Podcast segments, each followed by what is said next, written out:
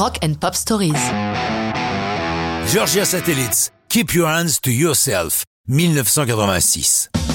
Atlanta en Géorgie n'est pas que la capitale de Coca-Cola. On y fait aussi du rock and roll et du bon. C'est là, au début des années 80, que Dan Bird monte le groupe avec Rick Richards, Dave Hewitt et Randy DeLay. Ils se font une petite réputation locale en jouant dans les bars, particulièrement au Edgens, endroit réputé du nord de la ville dans le quartier de Buckhead. Ils ont l'occasion d'enregistrer une démo de six titres au studio Axis d'Atlanta avec à la production Jeff Glixman qui a travaillé précédemment avec Black Sabbath au Kansas. Mais rien ne se passe et le groupe est dissous. Fin de l'histoire? Évidemment non car Kevin Jennings, un Anglais qui était devenu leur manager, présente la démo à un petit label british, Making Waves, qui, emballé, en fait un EP bien accueilli par la presse. Du coup, rapidement le groupe se réunit autour de Dan Baird avec un nouveau bassiste, Rick Price, et un nouveau batteur, Mauro Magellan. Sur la foi de l'excellent accueil fait à leur EP, ils signent avec Elektra Records pour un premier véritable album.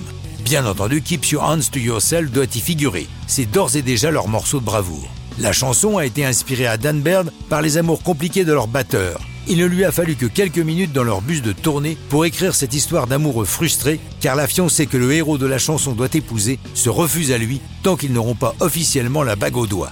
Dans nos contrées, ce concept peut paraître moyenâgeux. Dans un état du sud des États-Unis, c'est encore d'actualité.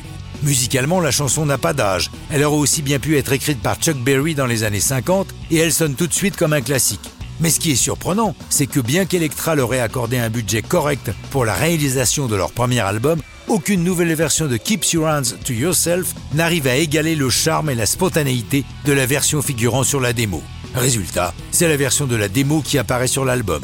Pour accompagner la sortie de Keep Your Hands to Yourself, une vidéo très années 80 est réalisée par Bill Fishman. La chanson sort à la fin de l'année 86 et c'est un très gros succès pour les Georgia Satellites, un léger parfum de provoque flottant autour de la chanson, certains pensant que la première phrase I've got a little change in my pocket going jingle ling ling est une allusion à peine voilée à la masturbation, ce que les Georgia Satellites nient. C'est le plus gros hit du groupe avec une diffusion intensive sur MTV. La chanson atteint la deuxième place des hits US le 27 février 87.